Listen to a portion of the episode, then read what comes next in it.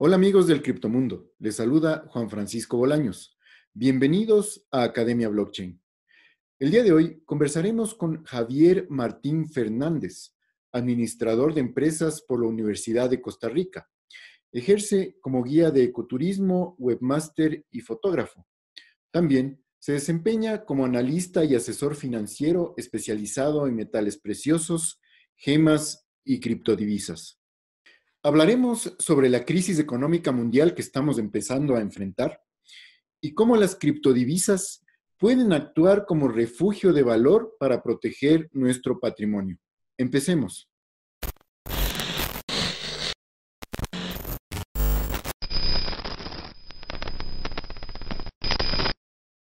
Hola Javier, muchísimas gracias por, por, estar el día de hoy aquí con nosotros y pues compartir tus valiosos conocimientos. Bienvenido.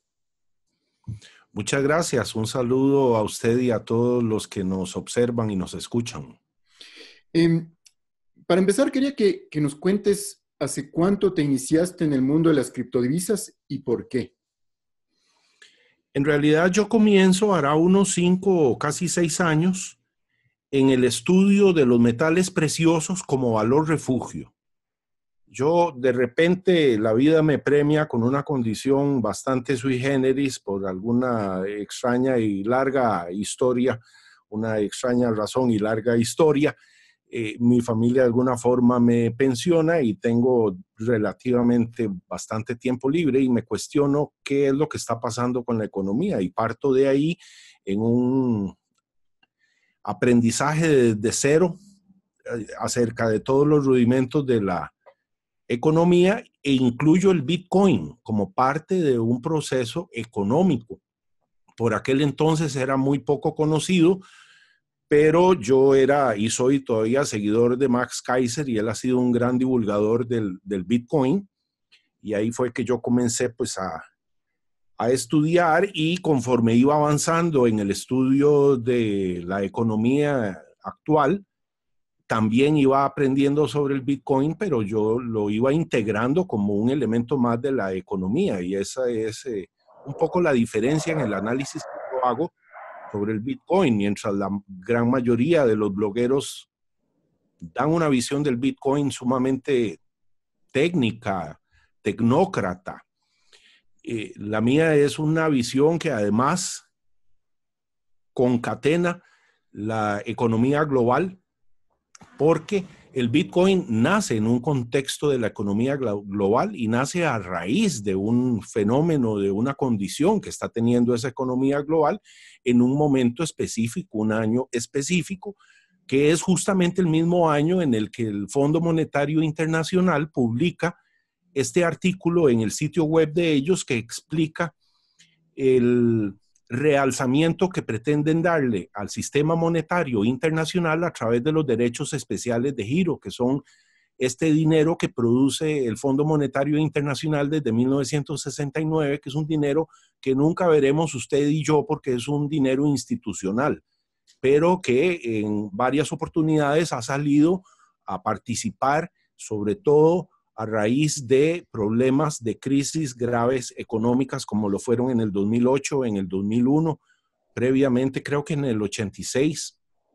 Pero bueno, es en ese mismo año en que nace el Bitcoin y nacen los, los derechos especiales de giro y su servidor descubre el Bitcoin por ahí del 2012, 2013 y es hasta que ya arranca en el 2017 cuando yo entiendo que sé mucho sobre Bitcoin y que ya es tiempo de abrir un blog en YouTube y irnos acá conversando con usted tan agradablemente.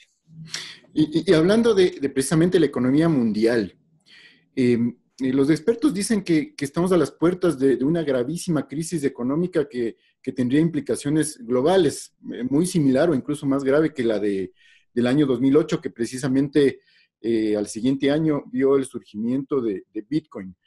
¿De qué forma piensas tú que las criptodivisas eh, pueden ayudar a la gente para estar protegida de, una crisis económica?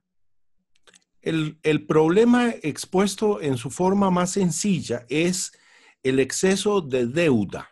Convirtieron la deuda en dinero, teóricamente hablando.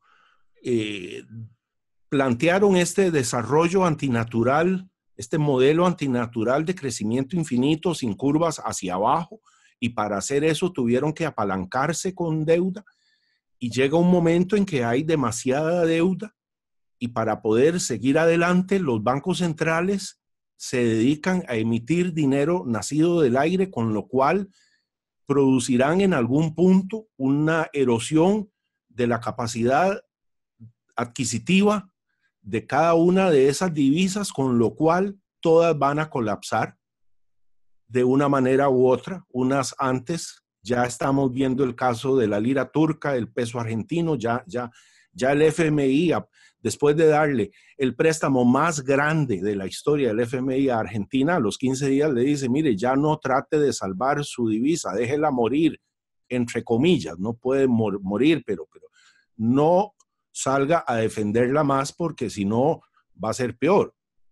Entonces, en el escenario que está por ocurrir, donde todas las divisas pierden valor, lo que adquiere valor inmediatamente son los metales preciosos y ahora por primera vez en la historia de la humanidad tenemos otra alternativa aparte de los metales preciosos que son el Bitcoin y las criptodivisas.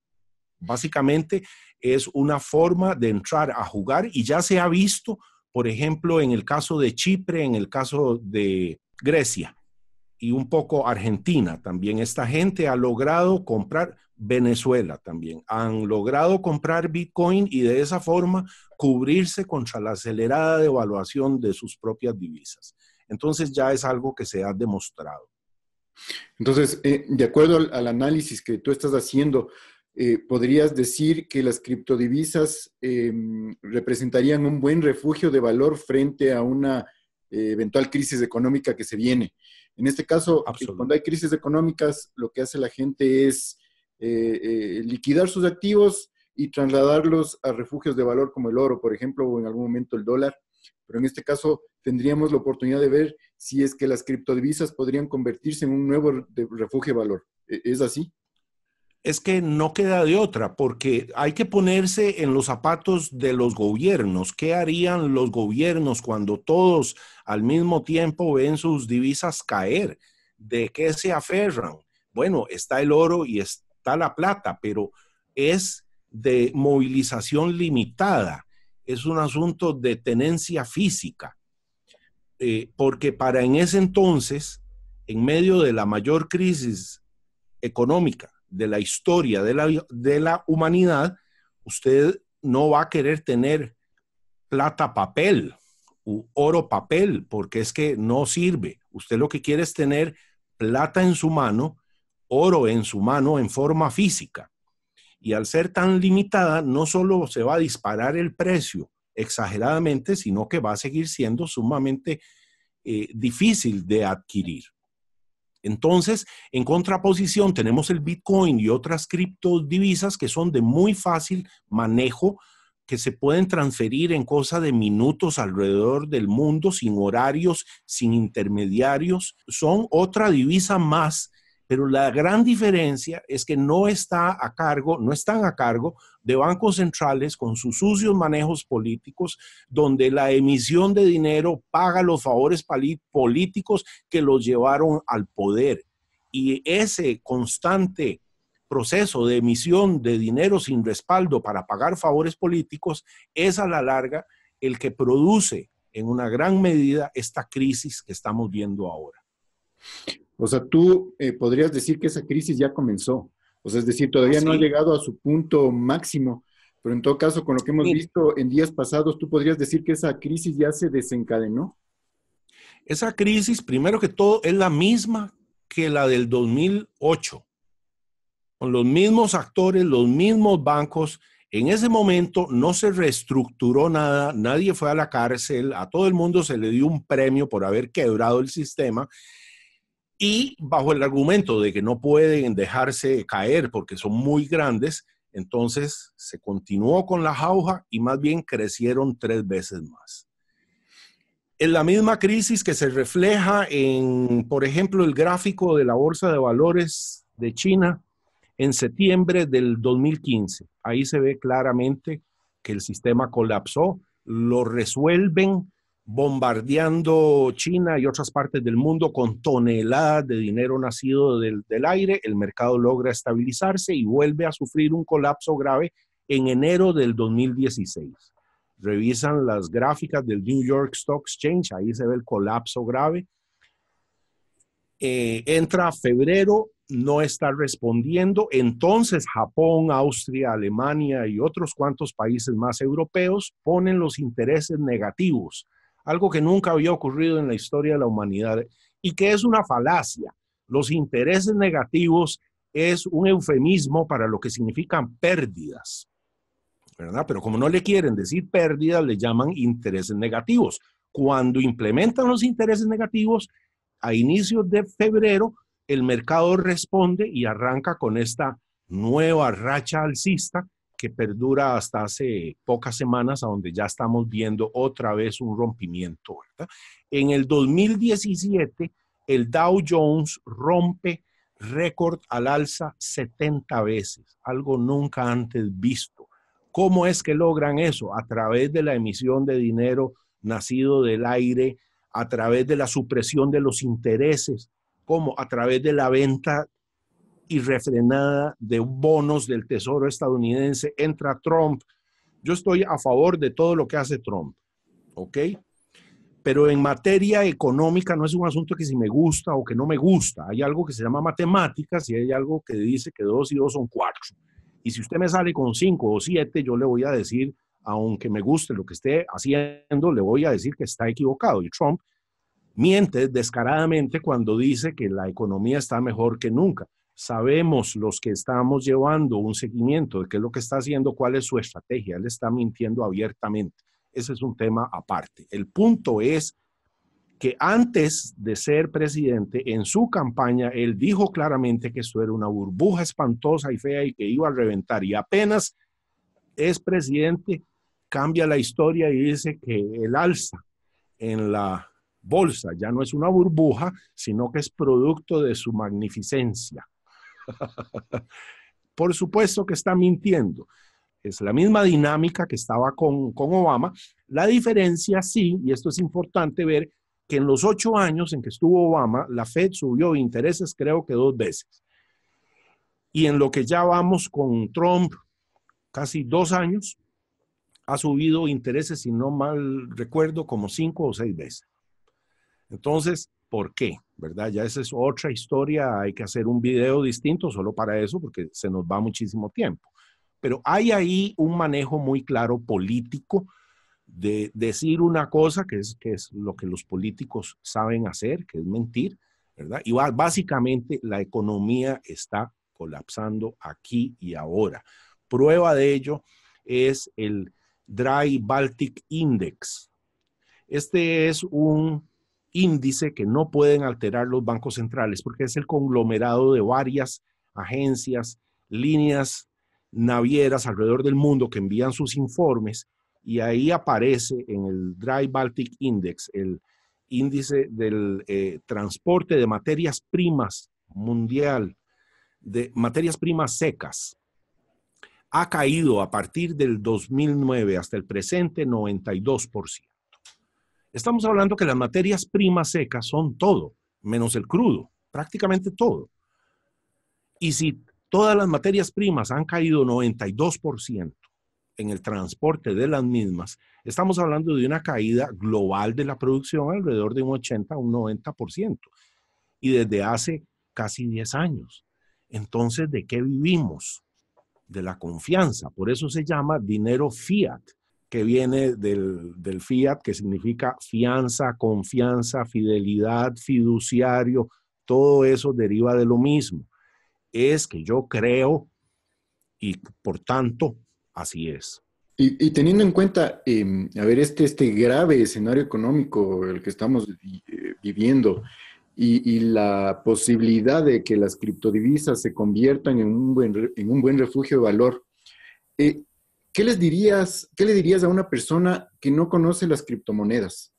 Eh, a manera de, digamos, una introducción inicial. ¿Cómo tú le introducirías a una persona que no conoce las criptos ¿Qué son y qué puede hacer con ellas? Bueno, gran parte de mi trabajo es educar gente a través de videoconferencias privadas, uno a uno, a donde yo les voy explicando paso por paso qué es una criptodivisa. Pero antes de entrar a explicar o conocer qué es una criptodivisa, tenemos que entender algo previo, algo fundamental, que es más bien que es una divisa. Yo no puedo explicar lo que es una criptodivisa si no comprendo lo que es una divisa. ¿Y qué es una divisa? Dinero. ¿Y qué es dinero? Todo el mundo alrededor del mundo, lo que sí es cierto es que todos queremos dinero, pero muy pocos sabemos cuáles son las cinco características que tiene que tener un material para considerarse dinero, por ejemplo. Tiene que cumplir con ciertas cosas, no tenemos la menor idea de cuáles son no tenemos la menor idea de dónde viene el dinero, no tenemos la menor idea de cómo manejarlo, salvo aquellos que estudien administración, que estudien economía. Todos alrededor del mundo queremos dinero, pero cuando vemos un video de economía, arrugamos la cara. No queremos saber nada, qué, materia más horrorosa, pero ¿y entonces cómo va a conseguir el dinero si usted de antemano ya pone una actitud negativa. Esto no es casual. Esto está montado en el sistema educativo desde hace décadas. Nos han venido educando como borregos para que, uno, sigamos el dinero, pero dos, odiemos aprender acerca del mismo. Entonces, a mis clientes, cuando ya juntos comprendimos qué es el dinero, por qué tiene que ser durable, por qué tiene que ser infalsificable, por qué tiene que ser eh, escaso, ¿verdad? Nada de eso es capricho, tiene unas, unas funciones interesantísimas. Y cuando se, compró, se, se comprende que el dinero es una de las instituciones humanas más antiguas, apenas quizá posterior al lenguaje, porque sin el dinero no hay mercado y sin mercado no hay sustento y aquellos que creen que el comercio nace con el trueque, eso es parcialmente cierto. El comercio en, un estadio en el cual estamos en un clan, sí hay trueque, pero cuando ya hay intercambio entre clanes, ya hay dinero, llámese plumas de quetzal, frutos de cacao, conchas de mar, kilos de sal, lo que usted quiera, pero hay un agente de intercambio. Y se observa, por ejemplo, en, en el kinder en el jardín de infantes, lo primero que uno observa es que los niños desarrollan tokens, tokens que tienen diferentes valores, pero no económicos. Estos son niños de 4 o 5 años, ellos tienen valores sentimentales, valores mágicos. Entonces usted los ve intercambiando postales, los ve intercambiando bandas de hule como, como pulseritas, los ve eh, intercambiándose diferentes juguetes y hay inclusive una concatenación con la teoría freudiana. Freud decía que hay lo que se conoce como un objeto transicional. El niño, cuando termina la visita donde su amiguito se trae inconscientemente un juguetito, porque entonces está forzado al día siguiente a ver otra vez a su amiguito para tener que retornárselo es entonces, según Freud, un objeto transicional y así Andrea Antonopoulos, una de las personas que más sabe sobre Bitcoin, explica claramente cómo en grupos humanos como niños ocurre de manera espontánea la creación continua de divisas para intercambiar valores, en este caso sentimentales. También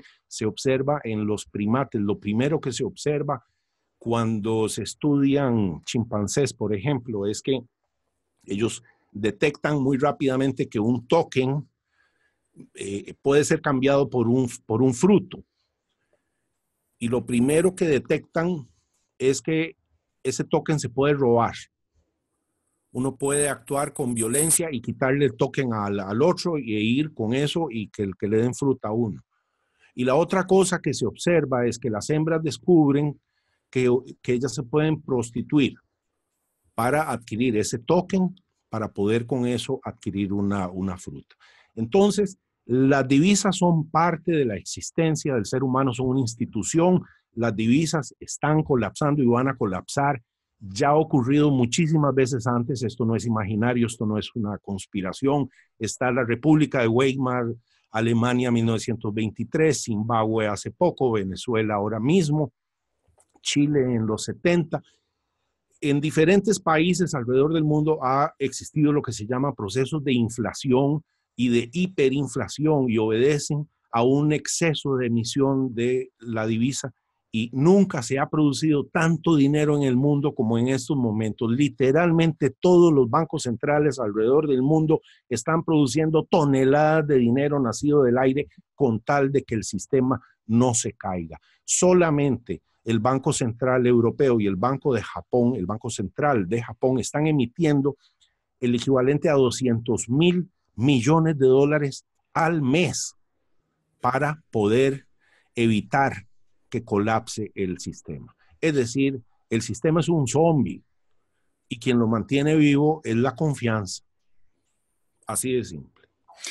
Eh, ahora bien, em, y para terminar, ¿cuál es tu visión personal sobre el futuro de las criptomonedas, eh, particularmente en Costa Rica? ¿Cómo ves a la gente? ¿Cómo ves a los usuarios? ¿Hay apertura? Eh, ¿Qué grado de adopción ha habido? Eh, tú ya puedes encontrar tiendas en, Costa Rica donde tú puedas pagar por los productos o los servicios en criptomonedas? Aunque Costa Rica tiene un importante desarrollo a nivel de software y a nivel general de educación y acceso a diferentes tecnologías, eh, la población desconoce en su gran mayoría el Bitcoin y las criptodivisas. Eh, mucho de esto es, bueno, y los que la conocen tienen una idea satanizada que es la que nos han dado los, los bancos, ¿verdad? En espera de que nadie le entre para que ellos puedan ah, eh, hacerse con todo. Y eso pues ha ocurrido acá. En algún momento, ah, no solo en Costa Rica, sino alrededor del mundo, nos aferramos al Bitcoin sí o sí, por lo que acabamos de, de ver. Pero lo que más me llama la atención, me ilusiona, no es tanto la adopción en sí del Bitcoin, sino la generación de empleo que genera la adopción del Bitcoin y de las demás criptos que llevan adscritas siempre una cadena de bloques que es aplicable a alguna actividad humana. Y entonces vemos, veremos toda esta migración de puestos de trabajo de diferentes sectores pasándose de una tecnología centralizada, que es la que hemos llevado hasta ahora, hacia una descentralizada y la apertura de nuevas formas de empleo a través de las criptos. Eso es lo que me ilusiona más, que nuestra gente en, no solo en Costa Rica, sino en todo Hispanoamérica, los, los jóvenes y también los no tan jóvenes como su servidor, que hace un viejo como yo metido en este mundo, por Dios santísimo, yo hace 10 años quería salirme de todo esto y, el mismo sistema me traga. Pero bueno, en fin, es una oportunidad laboral para la juventud de los países del tercer mundo y recordemos siempre que, la, que esta tecnología de la cadena de bloques trae pegado como primer paso una reducción del 60% en los costos de operación de todos los diferentes procesos. Muy interesante, Javier. Ahora, y cuéntanos cómo nos ponemos en contacto contigo. En Facebook se llama, la página se llama Martín Valores e Inmobiliaria. Y también en YouTube, pero se llama Tao y Economía. Y también en Twitter Tao y Economía, y en Steamit, Tao y Economía.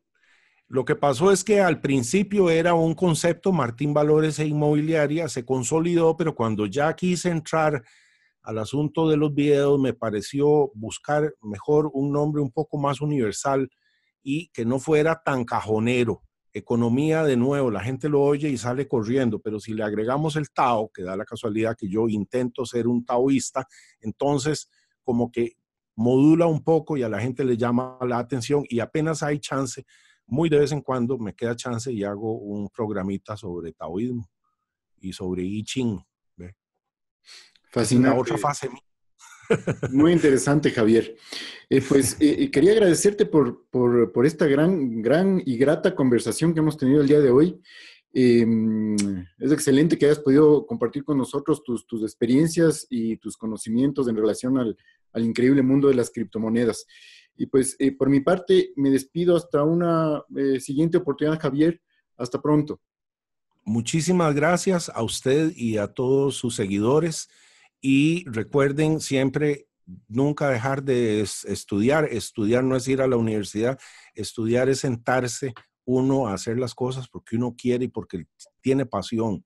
Y, y, otro aspecto que me gusta mucho de las criptodivisas es que no hay una sola universidad en estos momentos que nos dé un solo curso. Entonces nosotros podemos ser los profesores de los que vienen.